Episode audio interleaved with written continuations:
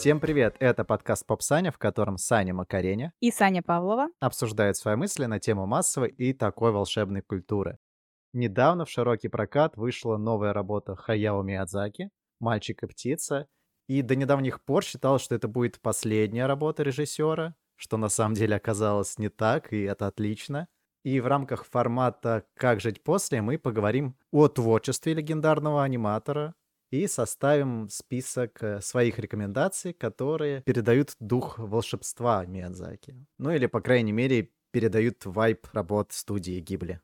Мультфильмы Миядзаки смотрело очень большое количество людей, из которых многие не знакомы с культурой аниме, не смотрят его, но работы студии Гибли знают. Отчасти это из-за той волшебной и уникальной атмосферы, которой пропитаны его работы.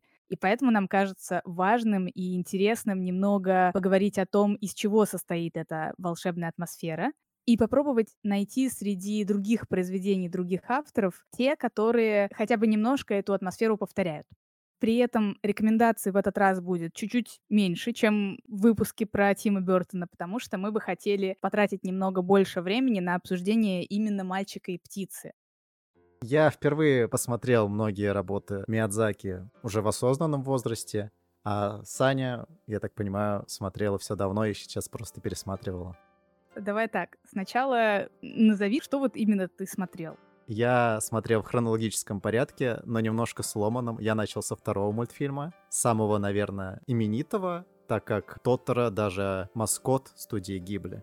Первая авторская работа Миядзаки вообще это «Навсекая» из «Долины ветров», но это не студия mm-hmm. Гибли все еще.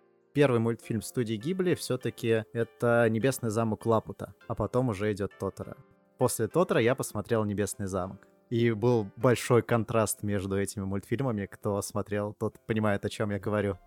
Ну, естественно, я смотрел «Унесенные призраками». Также сходил на «Мальчика и птицу» в кино недавно. А ты?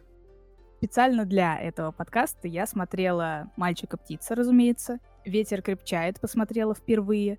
Пересмотрела «Ведьмину службу доставки», потому что это мой любимый мультфильм студии Гибли. Я про это буду говорить неоднократно пересмотрела «Унесенные призраками», хотя я его смотрела очень много раз и очень хорошо помню, ну как-то все равно захотелось. И впервые посмотрела «Принцессу Мононоки». Но буквально несколько лет назад я смотрела такие вещи, как «Порка Росса» впервые, смотрела «Рыбку пони на утесе», те же «Унесенные призраками» впервые посмотрела. То есть э, можно этот список еще примерно на два мультфильма под звездочкой расширить. Это, конечно, не все работы, все еще есть, те, которые я не видела, но я думаю, это более чем достаточно, чтобы да. понять вот эту атмосферу. Определенно, ты, по-моему, вообще почти все назвала на самом деле. Лапуту не назвала, Тотора не назвала. Ну, хорошо, кстати, что ты это смотрел. Да. О том, что я сказал, что те, кто смотрел, они заметили, насколько первый мультфильм и второй отличаются друг от друга. Небесный замок Лапута, он почти весь построенный на экшене, на таком приключении воздушном, где поиск сокровищ — это приключение в духе Индиана Джонса, можно так сказать. Он очень насыщен действиями, но естественно, естественно, там есть все эти философские темы, которые поднимает Миядзаки в своих мультфильмах. И второй мультфильм Тотора, вот там почти ничего не происходит. Он просто есть. Он настолько противоположный первому, который приключения, а здесь это просто жизнь маленьких девочек в деревне. Они просто живут. Он такой умиротворяющий. Но там все так же есть все эти темы, на которые любит говорить Миядзаки. У него вообще есть еще какие-то такие работы, в которых якобы ничего не происходит. Вот та же «Ведьмина служба доставки», например. Там действительно ничего не происходит на протяжении полутора часов, но его интересно смотреть. Это слайсуха. Slice of Life — это жанр аниме, в котором, опять же, ничего не происходит, показывают просто какие-то будничные вещи и кайф, который от них можно ловить. Уникальная, действительно японская тема. Мне очень она нравится. Есть ли такое в Тоттеро? Мультфильм создан для того, чтобы ты сидел и созерцал. Просто словил какой-то некий дзен, милые вещи происходят, и тебе хорошо. Вот это такой мультфильм. А потом э, в тринадцатом году Мидзаки выпускает биографию инженера авиационного, который спроектировал самолеты, которые во время Второй мировой войны выполняли свою функцию, скажем так, боевых самолетов. И просто удивительно, насколько это полярные вещи. Да, многие вещи полярные, но насколько они все любят говорить на определенные темы.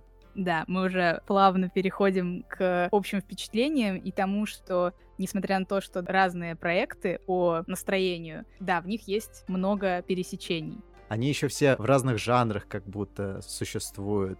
У нас есть Лапута, которые приключения, у нас есть Навсекая, который постапокалипсис вообще. Тотора, милая слайсуха. Есть унесенные призраками, которые мистическая сказка, ну и так далее каждый мультфильм, он работает в каком-то определенном жанре.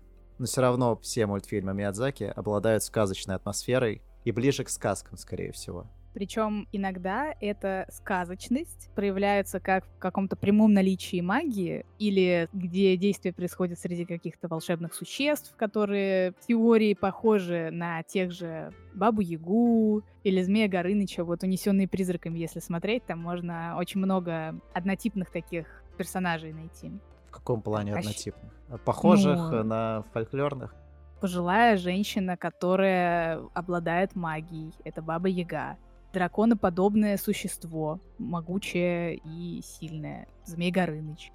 Стопроцентно, если порыться в японском фольклоре, то можно найти какое-нибудь что-то похожее и на Кощея, что-то похожее на русалок и прочее-прочее.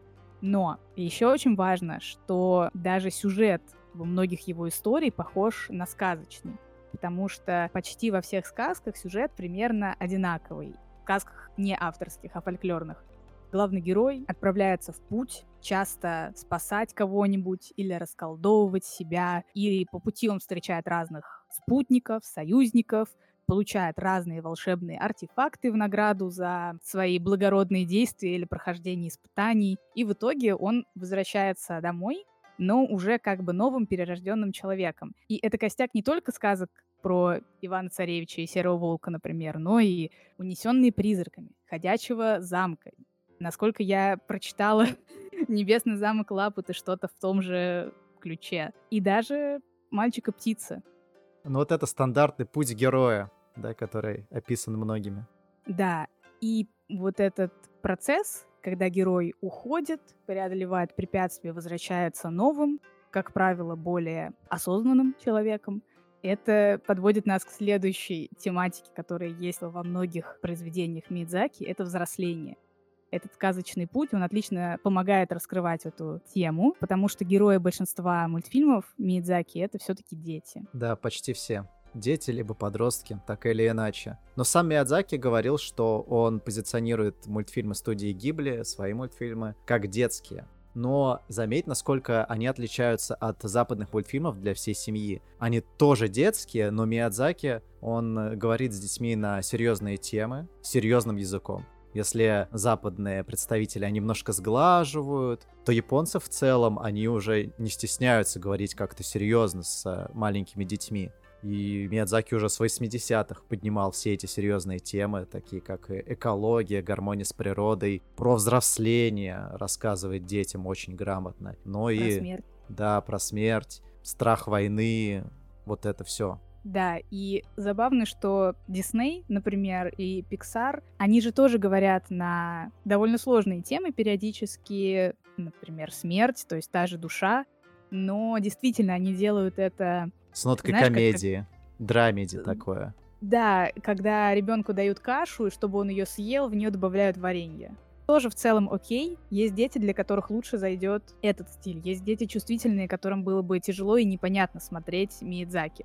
Но есть дети, которым круто смотреть мультфильмы Миядзаки, которые не просто его посмотрят, пока едят свою кашу с вареньем или пока там едут куда-то, а они еще и обсудят они выскажут какие-то свои мысли. И это то, что мне очень нравится, что мультфильмы Миядзаки, они как-то так сделаны, что они тебя провоцируют подумать. Несмотря на то, что он позиционирует свои произведения как детские, то Миядзаки смотрит абсолютно во всем мире и все возраста. И еще, наверное, что связано с темой взросления, но немножко не про то, что он на серьезные темы разговаривает, а про то, что иногда он показывает сам процесс взросления, и это очень связано с жанром slice of life, потому что что происходит, например, в мультфильме «Ведьмина служба доставки»? Там девочка достигает 13-летнего возраста, она ведьма, и каждая ведьма в 13 лет должна попасть в незнакомый город абсолютно одна и прожить год в совершенно незнакомом месте. И нам просто показывают этот год, как девочка пытается найти себя, пытается сначала найти, где жить, потом она пытается определить, чем ей заниматься.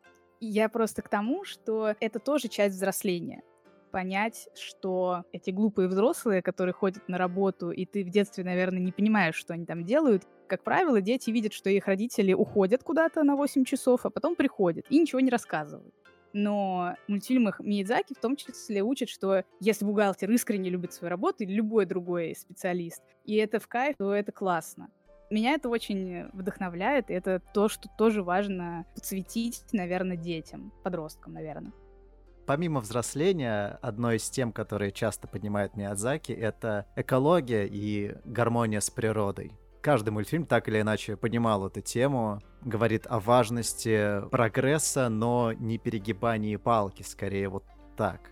У Мидзаки есть целые произведения, посвященные теме экологии, вроде «Принцессы Мононоки». Но даже в «Унесенных призраками», где просто, казалось бы, сказка, которая не совсем привязана к современной жизни, там есть момент, где люди э, загрязнили реку настолько, что дух этой реки стал похож на такую болотную, склизкую, какую на нечто, состоящее из грязи. И когда его очищают, оказывается, что все это время это был вообще бог или дух реки, ну вот какое-то такое существо, но даже его умудрились испачкать. И очень интересно ты сказал про то, что вроде как и про прогресс у него есть. Есть природа и есть какие-то технологии, какие-то машины. И удивительно, насколько ему как будто бы одинаково нравится и наблюдать за естественными какими-то процессами природными. Просто в каждом его мультфильме есть какая-то сцена, где герой куда-то идет или стоит, и ты в этот момент просто растворяешься. Очень красиво. Но и точно такие же сцены иногда связаны с машинами, особенно с летающими машинами. Самолеты, страсть Миядзаки. Да, ты знаешь, почему? Откуда это пошло? Его отец то ли инженер, то ли владелец завода самолетов, но он тесно связан с авиацией. И Хаяо с самого детства наблюдал за работой отца, и он также вдохновлен его работой, ему нравятся эти летающие аппараты. Все, что связано с полетами, потому что не везде есть самолеты, но нечто парящее, летающее почти всегда есть. Даже Тоттера летает на весьма интересной штуке в виде волчка, и есть сцена, посвященная его полету. Да, его отец действительно владел авиационным заводом, причем заводом, который собирал те самые самолеты, о создании которых идет речь в мультфильме Ветер крепчает. То есть все это так или иначе берет свое начало в его детстве. И даже название его студии Гибли тоже происходит от названия итальянских самолетов времен Второй мировой войны. Миядзаки родился в 41 году, и он ребенок войны, и все его детство пришло на военные действия, поэтому его мультфильмы также во многом говорят об ужасах войны, о том, что человечество раз за разом повторяет свои ошибки, и это его пугает, он передает это в своих мультфильмах. Да, и Миядзаки — это вообще для меня отличный пример того, как работает творческий механизм. Потому что как бы все его произведения можно сгруппировать по темам, как мы уже сделали, но почти все они взялись из собственного опыта Миядзаки. Поэтому, как бы, с одной стороны, его творчество можно рассмотреть с точки зрения каких-то художественных деталей, а можно вот с точки зрения этих тем и того, как опыт человека преобразуется в творчество. Ведь тема взросления тоже не просто так. Отец постоянно на работе, а мать у него болела туберкулезом и долгое время лежала в больнице. Это тоже есть во многих мультфильмах, так или иначе. Ему рано пришлось повзрослеть. При этом может показаться, что это же очень просто взять пару деталей там своей жизни, даже непростых, особенно если они непростые, значит какие-то яркие моменты, и раз за разом как бы клепать по ним мультфильмы. Потому что, по сути, у каждого человека есть какой-то уникальный опыт, хороший или плохой, и этот опыт может стать основой для творчества. сложность здесь не в том, чтобы опыт получить, а в том, чтобы его именно осмыслить и переработать во что-то осязаемое и прекрасное. И следующий уже уровень мастерства — это каждый раз смотреть на один и тот же опыт, на одни и те же сцены своего прошлого и под разным углом это освещать. Именно это, в моем понимании, делает его таким гениальным. Помимо основных тем, которые Миядзаки поднимает, можно рассмотреть мультфильмы студии Гибли, да даже нужно, как аудиовизуальное искусство. Мы уже говорили о том, как часто в его мультфильмах не происходит ничего. И я заметил это не только за Миядзаки, но и другими какими-то японскими произведениями. Оказывается, у японцев есть иероглиф, который обозначает именно вот это. Читается он как «ма», что означает промежуток, пустое пространство в искусстве. Это те самые моменты, когда ничего не происходит, ты останавливаешься вместе с героем, чтобы выдохнуть, созерцать и обдумать. Такие тихие моменты, они часто присущи японским произведениям именно. И это важно для дальнейшей моей рекомендации. Прошу запомнить. Это, кстати, интересно, что в Японии, которая сейчас одна из самых технологичных стран мира, где есть город Токио, который абсолютный мегаполис, но при этом все еще сохранилась вот эта культура тишины. Это круто. Но и помимо тишины есть же музыка. И музыка в мультфильмах Гибли это нечто невероятное. Я как-то на внутреннем подсознательном уровне всегда мог отличить западного композитора от японского. Вот японцев нечто выделяет.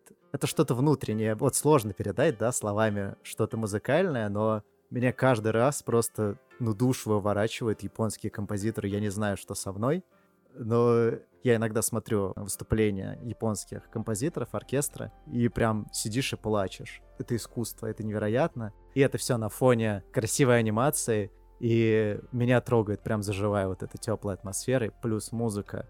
И это все в купе дает нам невероятную теплую атмосферу, приятную.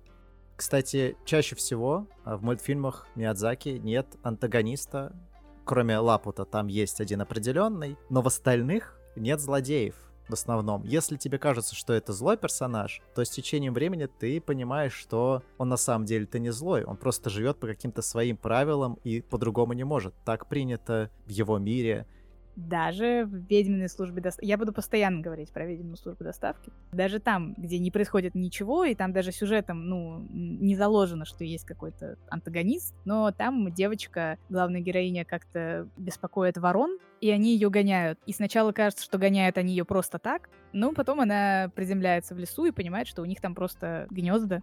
И, конечно, они защищают свои гнезда. Ну вот, это опять-таки гармония с природой. Говоря о птицах, да, кстати. Давай немного тогда с тобой поговорим о новом мультфильме, не последнем, как мы выяснили, о «Мальчике и птице». Насколько он, в твоем понимании, отражает эту атмосферу? Насколько, насколько процентов это Миядзаки? Какие у тебя вообще были впечатления?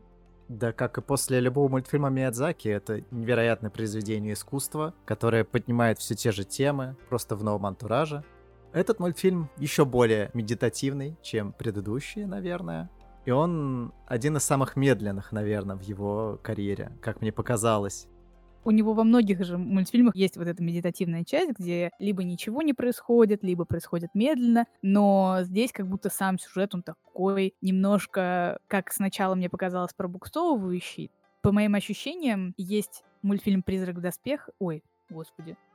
Есть такой. Да. есть мультфильмы, унесенные призраками, в которых, кстати, происходит абсолютно почти один в один тот же сюжет. И момент, когда девочка попадает в волшебный мир, нам же, как зрителям, да, нам хочется. Где эта сказка? Хочу по почувствовать сказку. Где призраки? Да, когда они кого-нибудь унесут. И в унесенных призраками проходит, я не знаю, минут 10, наверное, может быть, меньше, прежде чем девочка попадает уже в волшебный мир.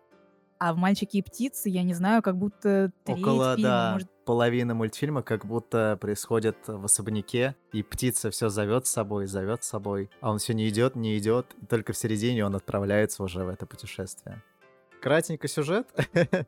По сюжету маленький мальчик Махита переезжает с отцом в дом своей мачехи. Они переезжают из военного Токио, где в пожаре погибла его мать. И теперь ему предстоит просто адаптироваться к новой жизни. Но где-то недалеко бродит птица, цапля, которая необычная цапля, а магическая, и постоянно зовет с собой Махета и говорит, что мама-то жива, осталось пойти за мной и спасти ее. И тут стартует мультфильм. То, что Саня перечислил, занимает половину. Примерно, да, это 40 минут. А потом уже мультфильм стартует. Мальчик идет за ней, попадает в волшебный мир, это и так понятно встречает разных волшебных духов, разных птиц. Птицы здесь отдельная метафора. Птица здесь это не только цапля, также мальчик видит пеликанов, также мальчик встречает... Попугаев. Пеликаны, они реалистичные, как настоящие пеликаны просто разговаривают, то попугаи, они такие здоровые, по форме как тосера, и почему-то жрут людей. Ну, такие немножко оволшебненные птички. Касательно птиц, это определенно аллюзия на армии Второй мировой. Ты про попугаев или про Вообще всех? про всех. Пеликаны, да, это как ты? японцы. Еще раз поясни. А мы будем спойлерить мультфильм вообще, или как? Мне кажется, что для того, чтобы обсудить смысл и те, опять же, метафоры, которые мы там поняли, темы, на которые говорит этот мультфильм, нужно говорить про него с концовкой. Поэтому давайте вот на этом этапе мы стопроцентно, как я понимаю, рекомендуем его посмотреть, да? Определенно. Вот прямо сейчас все, кто не смотрел этот мультфильм и боится спойлеров, пожалуйста, посмотрите его, посозерцайте. Таких моментов там очень много. А потом возвращайтесь, и уже э, здесь мы скажем свою интерпретацию. Давай, про птиц и армию. Итак, птицы. В какой-то момент Махета встречает раненого пеликана, и у них завязывается диалог, если ты помнишь, в котором Мгм. кратко Пеликан говорит, что у нас не было выхода, нам по-другому никак нельзя. И это, скорее всего, аллюзия на армию Японии, которая была втянута во Вторую мировую войну. А попугаи — это, скорее всего, фашистская Германия. А что насчет цапли? Чтобы красиво эту картину дополнить. Цапля — помощник главного героя, я не придумал. Но то, что пеликаны — это Япония, попугая — фашистское государство, очень красиво вяжется. Вот этот визуальный его стиль, он же очень четко рисует иногда какие-то мерзкие вещи, а иногда, иногда обычное рисует мерзко, иногда мерзкое рисует обычным. И вот птицы вообще очень красивые существа, но они нарисованы в этом мультфильме прямо крипово немного. Ну, это, скорее всего, азиатский контекст, потому что в Японии птицы символизируют либо хороших духов, либо плохих. Так что, скорее всего, это просто показать злых духов. У меня есть еще одна интерпретация. Она не моя, я ее подслушала. Вообще, в целом, это глобальная интерпретация всего сюжета, потому что, как мы уже сказали, цапля зовет мальчика не просто за собой, а она зовет под предлогом, что твоя мама жива, тебе надо ее спасти. При этом мы знаем, что мама умерла в пожаре. Соответственно, куда еще может звать волшебное существо ребенка спасать мертвую мать, кроме как не в мир мертвых? Мне еще И- нравится фраза Махита, когда ему птица говорит, что твоя мать жива, она там, а он готовится войти в этот волшебный мир, говорит, я знаю, что это неправда, но я хочу убедиться. Понятно, что это некий мир мертвых. И одна из интерпретаций гласит, что есть картина. Она называется «Остров мертвых» художника Арнольда Беклина. И «Остров мертвых» можно загуглить. Это очень популярная картина была в свое время. Весь этот мультфильм — это и есть интерпретация этого «Острова мертвых» в том числе. Миядзаки, кстати, любит брать какие-то картины известных художников, переносить их в свои мультфильмы как фон или место действия. Тот же замок Лапута тоже во многом основан на картинах. И здесь примерно то же самое. Тут же мы можем сказать, что картина изначально художника-символиста. У Миядзаки тоже практически не бывает персонажа только в одном каком-то ключе. Его можно рассматривать под разными углами, как некий символ. Но при этом я в какой-то момент немножко потерялся, когда мальчик с цаплей волшебной попадают только в этот мир, то я немножко потерялся во времени действия, то есть как там течет время. Я уже начал придумывать себе какие-то временные петли, еще что-то, потому что он встречает там молодую версию одной из бабушек-служанок из поместья, которая не знает, что она служанка. Вот в этом мире она моряк-пират, но молодая. Также чуть позже он встречает свою маму, ну, которая здесь его ровесница. Но она знает, что она его мама. То есть вот тут я уже немножко потерялся. Это мир, который непонятно по каким временным правилам работает. Я не подумал в первую очередь про то, что это потусторонний мир, мир загробный. Да, там это есть. Но мне больше интересовало вот такое, как некое пограничье, потому что в дальнейшем нам прямо показывают, что это мир, который хранит все остальные миры, но в разные промежутки времени. Некая хаб-локация для всех миров и всех времен. Вот сейчас, да, СПГС начинается, ну, правда, красиво же ложится. Знаешь, где еще у тебя смешиваются времена, места и все такое? В Alan Wake 2. И во сне, правильно. Обычно, когда мы смотрим какой-то фэнтези или, ну, вот что-то про волшебство и какой-то отдельный мир, обычно нам стараются максимально подробно рассказать, как он работает, для того, чтобы ты поверил. Здесь вообще То, не что... объясняется, как работает да, этот мир. Да, здесь не объясняется ничего. И, ну, просто ты в какой-то момент понимаешь, что есть там некий коридор э, с дверями, и каждая дверь ведет в свое время в реальности.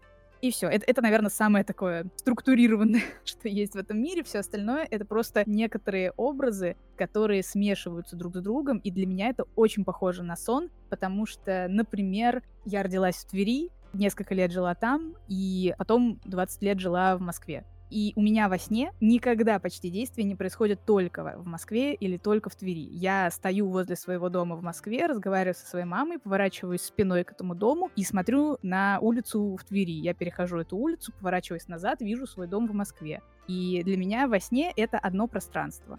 Тебе не нужно во сне объяснять, что есть какие-то правила потому да. что во сне ты все принимаешь за реальность. И вот это тоже такой мир, опять же, сон — это маленькая смерть, то есть почему бы миру мертвых не работать по тем же неправильным правилам, по которым работает сон? Это очень, мне кажется, вяжется друг с другом. При этом люди, которые живут в этом мире, они все прекрасно понимают, как тут работает все. А мы как махета, мы не понимаем, как это работает. И проходим вот этот путь. Но самое главное, для чего весь этот волшебный мир Махета, это принять изменения в жизни, встретиться со своей мамой, которая знает, что она в будущем будет его мамой, знает, что она погибнет, знает, чем все кончится, но она все равно в конце мультфильма идет в свое время, чтобы пройти свой путь. И она это принимает и с улыбкой говорит Махита, я знаю, что все будет, но я рада, что у меня будешь ты. И в этот момент он понимает, принимает эту позицию и как будто бы взрослеет и уже открывает дверь и возвращается в свой мир уже новым человеком. Помимо этого, мы не сказали про целого персонажа, который, ну, 100, 110, 120 тысяч миллионов процентов — это автопортрет самого Хаяо Мидзаки. Дело в том, что волшебный мир, как в него вообще Махита попадает, он находит некую башню, такую заброшенную, возле поместья, куда он приехал жить. И Цапля его зовет именно туда. Ему объясняют, что когда-то давно эту башню построил его дед или прадед. Но ты забыл указать, что башня построена вокруг места, в которое упал какой-то загадочный метеорит, а дед преисполнился познаниями с книг и построил вот это сооружение, и это все стало одним целым на протяжении всей истории Махита, где он встречает свою маму, попадает в этот, точнее, сначала попадает в мир, встречает маму и так далее, и так далее. Параллельно он получает кусочки истории про этого деда. А потом он встречает этого, собственно... Хранителя башни. Да, и опять же, стопроцентно это автопортрет Миядзаки, что нам об этом говорит? Это старик, который ищет преемника, который будет следить за башней и держать этот мир в порядке. И для этого у него есть некие символические геометрические фигуры, их, по-моему, 13, и это число важно, mm-hmm. потому что, скорее всего, это а, основные произведения Миядзаки, его mm-hmm. крупные мультфильмы. И он в финальном диалоге с Махито говорит, ты можешь остаться здесь, и продолжить мое дело, либо вернуться в свой несправедливый мир, на что Махита, естественно, как мы и сказали ранее, принимает условности своего мира и возвращается. А этот волшебный мир рушится. Старик умирает сам, потому что он старый. Но так как у него нет наследника, то вместе с ним умирает и башня, и волшебный мир. Для меня это не только мультфильм про физическую смерть, но и про смерть Творца, когда умирает Творец, умирает его мир. Мир нельзя продолжить, даже если это будет его внук, правнук или кто-то еще. Даже если кто-то попробует продолжить его наследие, это будет уже что-то другое. Не обязательно плохое, просто другое. Ну, как-то да, грустно он подводит к финалу, но все-таки произведения останутся и останутся в веках, хоть и автора не станет. Смерть — это естественная вещь, смерть физическая, смерть творческая, ну, которая следует за физической. Но ты здесь, ты живешь, ты должен создавать свои миры, если ты хочешь. А если не хочешь, то просто жить, быть счастливым — это все, что ты можешь. Не так уж это и грустно, это просто естественно и нормально. Но и касательно антивоенной позиции мультфильма, естественно, Миядзаки не мог не оставить это без внимания. Ты заметила, как начинается мультфильм? Насколько он визуально отличается от всего, что делал Миядзаки ранее? Вот это момент, когда в больнице, где лежит мама Махита, происходит пожар, и Махита бежит туда, он визуально очень отличается от всего, от аниме. Там все так кривится, искажается, визуально воспринимается действительно как пробежка главного героя по аду, потому что там и звуки заглушаются, и все это воспринимается совершенно по-другому. Очень отличается от, от всего того, что было раньше в мультфильмах Миядзаки, и от всего того, что будет в мультфильме дальше как будто в итоге получилось более символичное произведение, чем до этого, по сюжету его мультфильмы всегда были какими-то более простыми, что ли, сказками. Даже если там были какие-то образы волшебные, костяк ты понимал, и тебе не требовалось вот так разбирать каждый символ, каждый образ для того, чтобы глубже его понять. А здесь как будто прямо тебя конкретно к этому подталкивают, Возможно, тебя к этому подталкивает как раз-таки абсурдность вот, это, вот этого мира волшебного, потому что ты не понимаешь, что происходит, и твой мозг начинает как бы по Копать. привычке...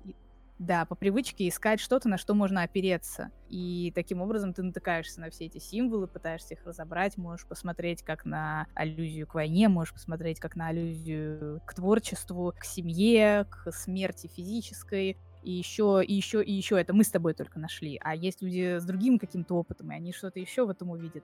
Мне нравится. Это действительно как смотреть на картину. Каждый в ней увидит свое. Как будто все мультфильмы до этого подводили к этому великому финалу творца и произведения Миядзаки. А подводя итог касательно мультфильма, это великолепное произведение искусства, в котором ты и созерцаешь, и думаешь, переживаешь историю, глубокое произведение, которое мы советуем всем посмотреть, даже зная какие-то сюжетные повороты. Это вам не испортит впечатление от мультфильма. Да. А если вдруг вы уже посмотрели «Мальчика и птицу» и посмотрели все другие мультфильмы Миядзаки, и столкнулись с этим чувством пустоты внутри, когда хочется что-то еще, а вроде как уже все закончилось, вам на помощь придут наши рекомендации, которые мы подготовили. И давай я начну с очень очевидной рекомендации и, наверное, неочевидной одновременно. Этот мультсериал буквально посвящен авиации. Миядзаки, он же еще и мангака, и его манга стала источником вдохновения этого мультфильма. И позже сам Миядзаки снял экранизацию этой манги под названием «Порка Росса». И это, наверное, самый улетный мультсериал нашего детства. Это «Чудеса на виражах». Ты хочешь сказать, что «Чудеса на виражах» снят по манге Хаяо Миядзаки? Манга Хаяо Миядзаки вдохновила создателей на «Чудеса на виражах» во многом. Вау. Я поэтому и сказал, что это довольно-таки очевидная Нет, ничего очевидного. Да, кто, во-первых, вспомнит про «Чудеса на виражах»? Я помню. Во-вторых, ну круто, ладно. Я, я к тому, что это круто. Если кто забыл, «Чудеса на виражах» — это некий спин книги джунглей, откуда взяты просто персонажи, по сюжету Медведь Балу, он пилот, пилот-курьер, и в каждой серии доставляет определенные грузы и в каждой серии попадает в какие-то передряги. Действие происходит в вымышленном мире, который олицетворяет собой Америку 30-х-60-х. Это отличный приключенческий мультфильм, который прекрасно передает эстетику, дух и приключений. И попадает в такие мультфильмы, как «Ветер крепчает», «Порка Росса», «Замок Лапута», это вот похоже на то.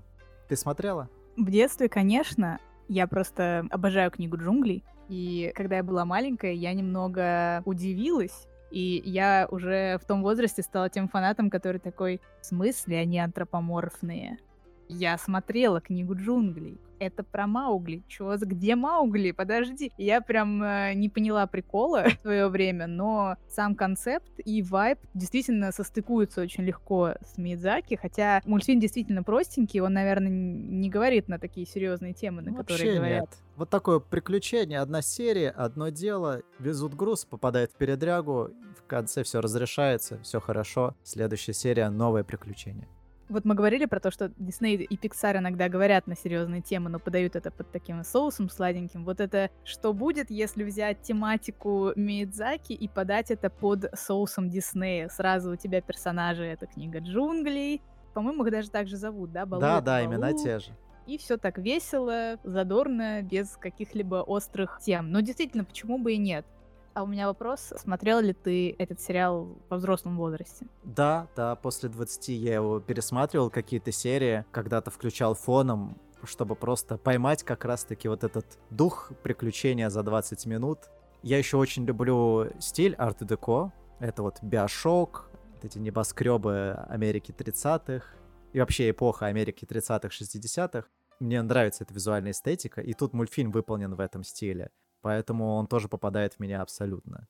Ты сказала, что нет каких-то острых тем, но все-таки там проскальзывает опять-таки аллегория на какие-то страны. Там есть страна тоталитарная, какие-то действия отсылают на исторические события. Есть некоторые аллюзии на реальный мир того времени, но в пределах мультфильма Диснея. То есть это такой сериал, когда у тебя закончились сериалы и фильмы, и ты хочешь что-то посмотреть на 20 минут, пока ешь завтрак.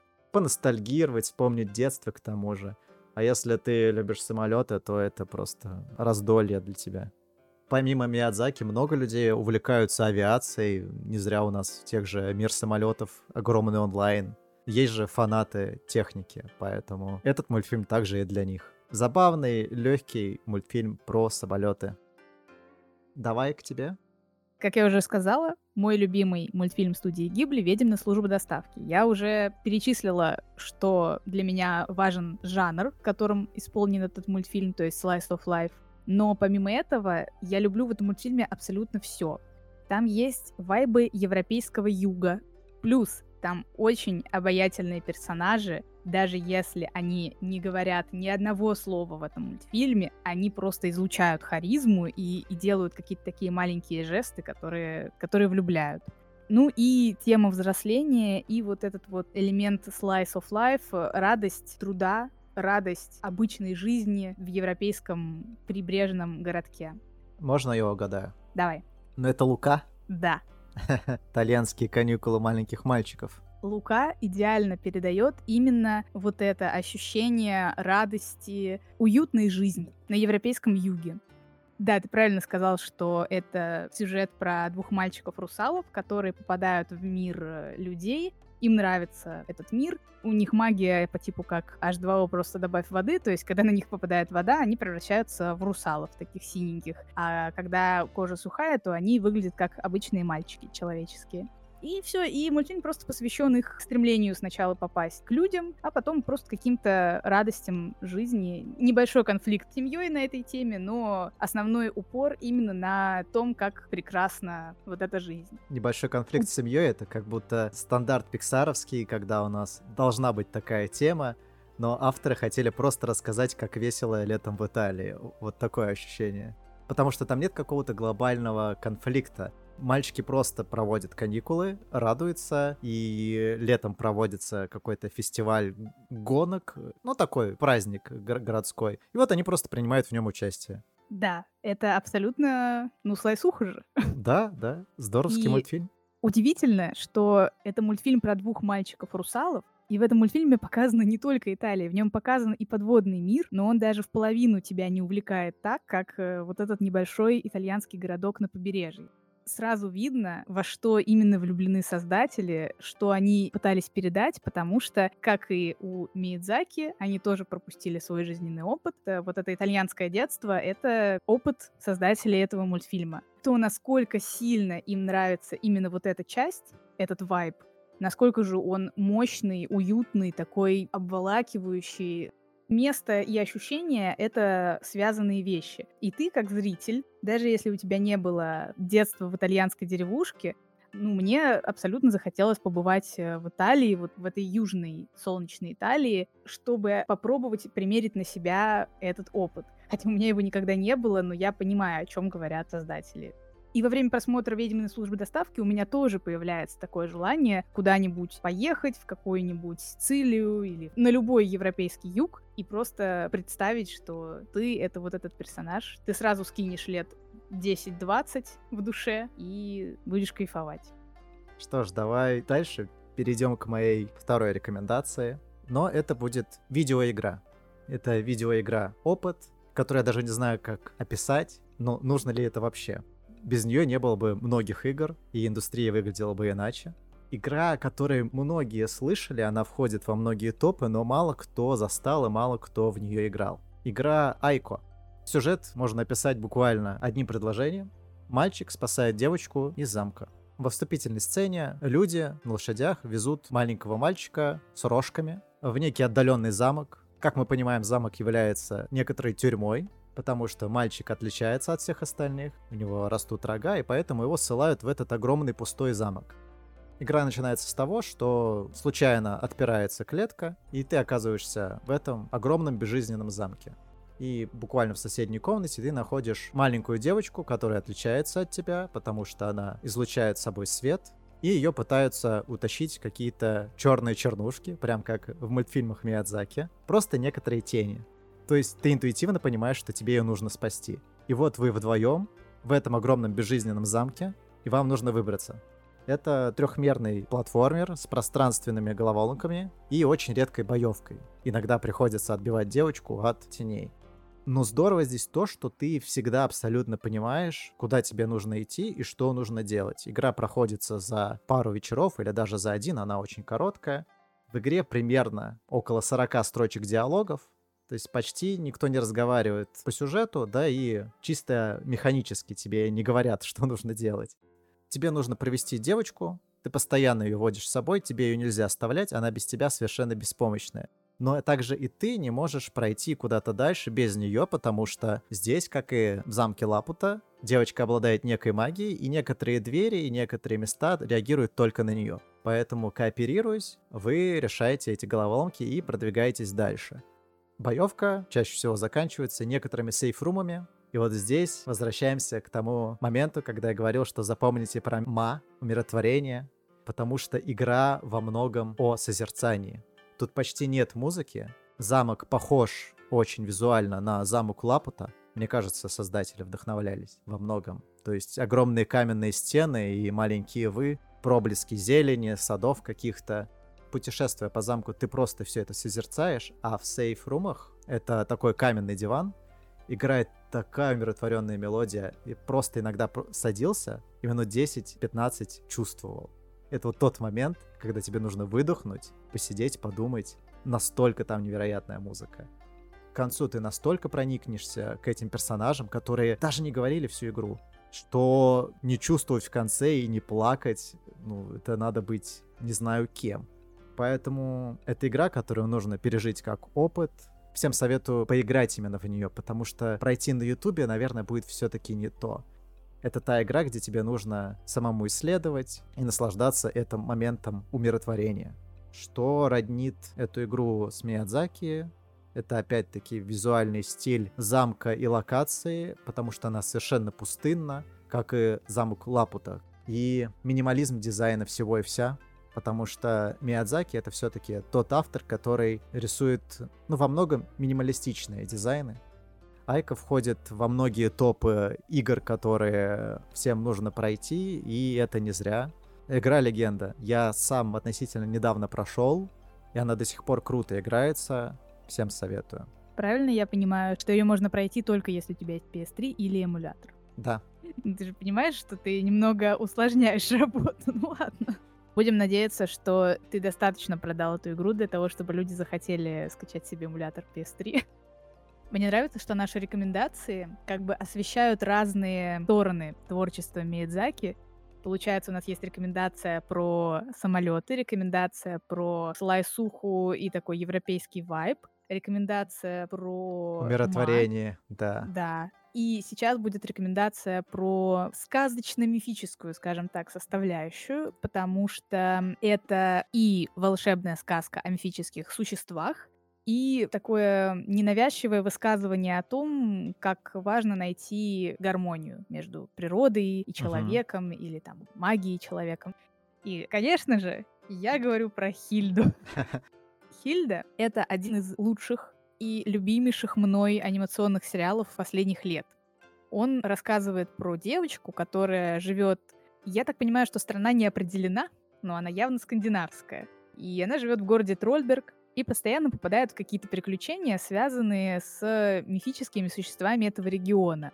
Есть мифические существа, которые мы знаем, там фе- феи, великаны, эльфы и так далее. А есть существа, характерные для вот этого... Локальные. Да, локальные. А есть существа, придуманные только для этого мультфильма. Но они настолько гармонично друг с другом сочетаются, что ты не задаешься вопросом, почему это вы добавили летающего волка в виде шарика к этому великану. Хильда, у нее есть определенное обаяние. Собственно, в эти приключения она попадает частично из-за своего характера. Потому что она такая активная, ну, вы знаете, этот типаж персонажей, она везде лезет, ей все интересно, и ей интересен именно вот этот волшебный мир. Для нее городская вот эта суета, обыденность — это скорее скука. А вот жить в лесу, на природе, это прикольно, но потом она и, и в городе находит для себя какие-то прикольные вещи, и это тоже немножко, немножко по-миядзаковски, я бы сказала. Соответственно, Хильда постоянно находит каких-то волшебных существ, у которых какие-то проблемы, она пытается им помочь или пытается наладить их взаимодействие с людьми так, чтобы ни один, скажем так, мир другой не притеснял. Найти гармонию. Да, да. Помимо этих маленьких приключений, в принципе, ничего особо не происходит. Но в основном это просто ламповые, добрые какие-то волшебные приключения. И для меня большая часть обаяния этого сериала — это анимация. Вот ты сказал, что Айка у тебя вызвал какие-то ассоциации визуальные, потому что он такой минималистичный, как я понимаю. Да, да, да. Вот э, здесь то же самое. То есть этот сериал стал выходить где-то в момент, когда вот этот тренд на возвращение в 2D, он только начался, и визуально Хильда выглядела очень свежо. Она нарисована в таком, ну, минималистичном стиле. Там практически нету насыщенных ярких цветов, таких кислотных. Все цвета очень такие пастельные. Очень теплые. Что же напоминает ну, это не только Мидзаки, но вот часто в аниме бывают такие, такие цвета, не напрягающие, не раздражающие. А с другой стороны, э, еще вот эти сами человечки, то, как они нарисованы, они, конечно, немножко похожи на то, как нарисованы последние 2D-мультфильмы Диснея, начиная с Gravity Falls похоже, но по-своему, не, без копирования. А знаешь, почему не по-своему? Почему? Потому что Потому визуальный что стиль, да, взят же из комикса. Ну да, все это какую-то такую ламповость создает. Осенняя атмосфера там абсолютная. Вот для меня она скорее зимняя. Наверное, может быть, потому что это какая-то Скандинавия, и у меня есть такой ассоциативный ряд. Любой сезон, когда не хватает тепла, отлично подходит. Помимо этого, персонажи тоже достаточно обаятельные, вот как в «Ведьминой службе доставки» тоже вроде ничего такого не делает, но как-то ты его запоминаешь. То ли визуально он запоминается, то ли он какую-то фишечку делает, что ты Есть проникаешься. Такое. И моменты, кстати, вот этого созерцания ма, они тоже там присутствуют. Иногда Хильда находит какое-нибудь место, природа чаще всего, там есть вот этот микромомент, когда она замирает, и она просто смотрит на это ты тоже это чувствуешь. Ты чувствуешь, что вот это вот, когда ты стоишь и можешь только смотреть и молчать. Там это тоже есть. Хильда вот она так немножко по-своему в скандинавском сеттинге пользуются теми же инструментами, которыми пользуется Миядзаки в своем творчестве. Поэтому, если вам вот хочется действительно какой-то теплоты, чего-то веселого, не напряженного, но и не токсичного, или если у вас есть младший брат или сестра, в любом возрасте можно смотреть Хильду, ну, лет с пяти спокойно. Поэтому показывайте, смотрите сами, смотрите вместе, обсуждайте, веселитесь. Надеюсь, этих четырех рекомендаций вполне хватит для того, чтобы немножко продлить себе вот этот вайб, этот опыт знакомства с Миядзаки. Можем потихоньку подводить итоги и подумать о том, мальчик и птица и Миядзаки сам по себе. Можно ли сказать, что это какой-то оверхайп? Слово оверхайп и Миядзаки вообще не должны применяться в одном предложении, потому что это действительно человек-легенда, который создал индустрию, веха в индустрии целая. Поэтому он заслуженно считается гениальным автором. Его мультфильмы смотрят от мала до велика. Он поднимает серьезные темы, которые важны ему и вообще для людей в целом. Он оставил огромное культурное наследие.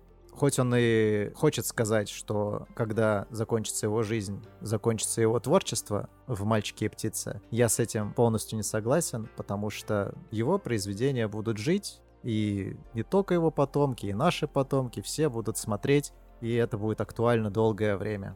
Так что я рад, что я в рамках данного подкаста ознакомился с его работами и открыл для себя вот этот э, мир. Поэтому, если вы обходили стороной творчество Миядзаки, настоятельно рекомендую. Прям по хронологии начните, с удовольствием посмотрите. Или можно смотреть, опять же, исходя из тем, если вам нравятся самолеты, возьмите, посмотрите все про самолеты. Мы вначале сказали, что Миядзаки поднимает серьезные темы, которые хочется обсуждать точнее, о которых хочется думать. Ну, а раз уж ты о чем-то думаешь таком серьезном, то хочется и поделиться. И мы буквально, мне кажется, за этот подкаст показали, как работает магия его творчества, потому что мы тоже сели с тобой, начали обсуждать. Один вкинул одну идею, как он видит, другой про свою, и вы так попытались это все связать. То есть это очень ценный опыт, когда ты можешь не просто сказать «мне понравилось, мне тоже, ну все, давай пока», а вы как бы думаете совместно. И это тоже некоторый творческий акт в каком-то смысле. Поэтому спасибо Хаяо и спасибо Саням. У микрофона были Саня Павлова и Саня Макареня. Спасибо, что были с нами. Слушайте нас на Apple Podcast, Яндекс Музыки, Castbox, Spotify и ВК. Подписывайтесь, пожалуйста, и ставьте лайки нашим выпускам. Мы все еще ждем наши 100 сердечек на Яндексе, чтобы начать промоутить подкаст и развивать его. Будем очень признательны вашей помощи. До новых встреч! Пока-пока. thank you